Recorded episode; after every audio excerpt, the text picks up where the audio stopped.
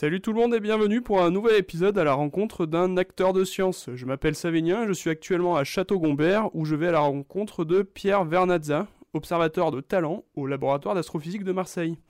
Et c'est parti Euh, Bonjour Pierre. Euh, Bonjour. Vous êtes euh, chercheur au CNRS en planétologie ici au laboratoire d'astrophysique de Marseille. Euh, Pouvez-vous nous expliquer en quoi ce, ce métier fait de vous un, un observateur?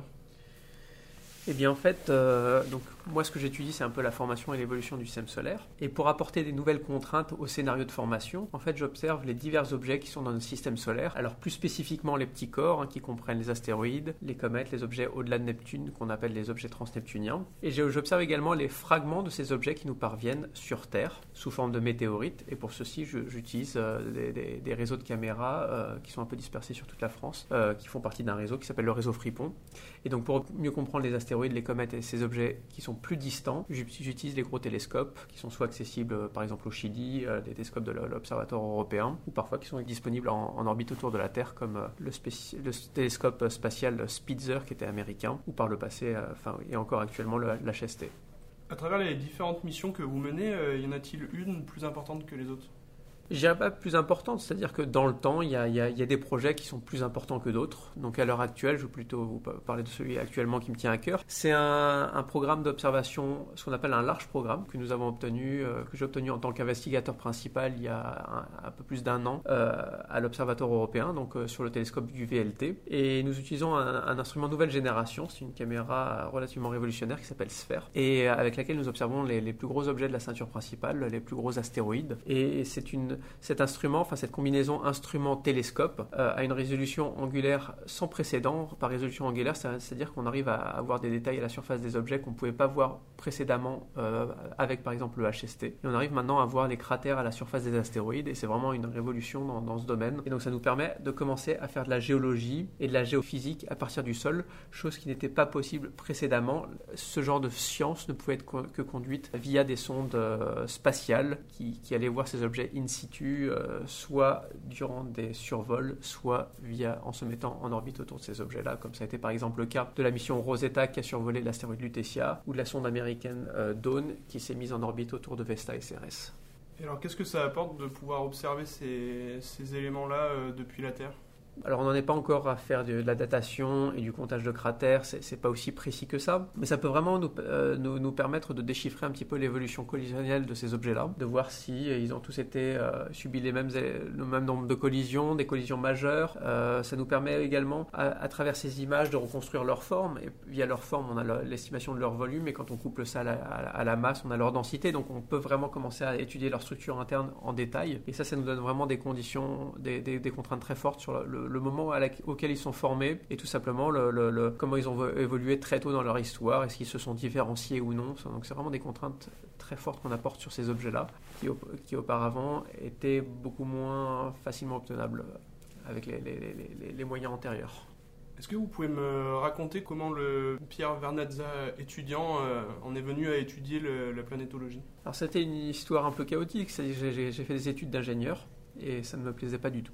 Euh, donc je réfléchissais chaque jour qu'est-ce que je pourrais faire qui, m'intéresse. Et euh, je me disais que la, recherche ça pourrait quelque chose de bien me convenir. Je, voyais quelque chose enfin j'étais plutôt créatif c'est quelque chose qui pouvait potentiellement me convenir. Bon j'ai pas de référent dans ma famille ou autre ou parmi mes amis qui pouvaient euh, m'en dire plus sur ce métier. Donc bon c'était un peu une supposition sans connaître des gens particulièrement dans ces métiers dans ces domaines respectifs.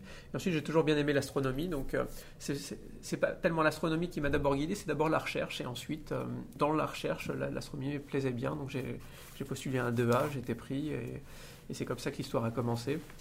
Et ensuite, euh, il y a eu un sujet de, stage dans, le domaine des petits corps et c'est du système solaire. C'est comme ça que ça, a commencé en fait. Alors, pourquoi l'astronomie plutôt que d'autres disciplines?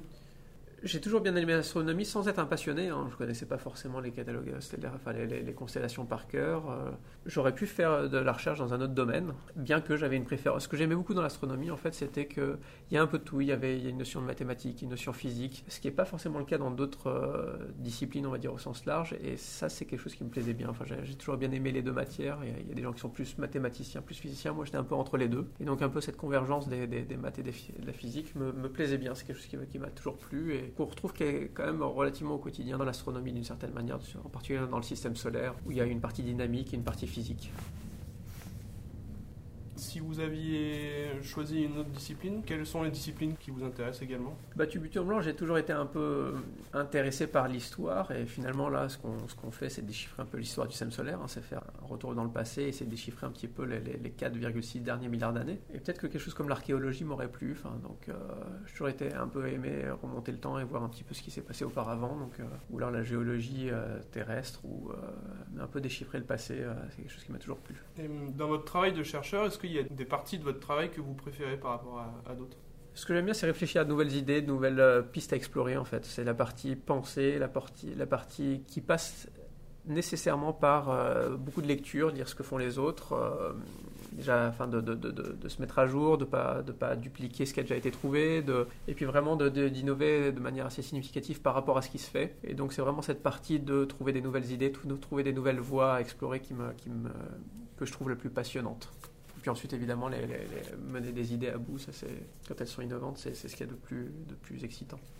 Le métier de chercheur, c'est, j'imagine, se poser euh, beaucoup de questions. Est-ce que euh, jusqu'à présent, certaines n'ont pas trouvé de réponse encore oh ben, Il y a des, milliers qui n'ont pas trouvé de réponse. On pense toujours, quand on, travaille sur la formation et l'évolution du système solaire, c'est comment nous, euh, êtres humains, on est, arrivé, on, est apparu sur Terre. Donc l'origine de la vie, c'est une question qui est intimement liée. Je ne pense pas qu'elle soit résolue avant la fin de ma carrière et, et même après, mais il euh, y, a énormément de questions et, il y a des, et plus on progresse, plus il y en a qui surgissent. Donc c'est un fil qui se déroule à l'infini. On a l'impression qu'on n'a jamais fini d'explorer et d'avoir des questions qui, qui, surgissent les unes après les autres. Alors pour vous, vraiment la question sans réponse qui est importante pour vous? La question sans réponse qui est importante pour moi? Je ne sais pas si je mets des priorités sur les questions. Je suis pas certain de fonctionner comme ça en fait.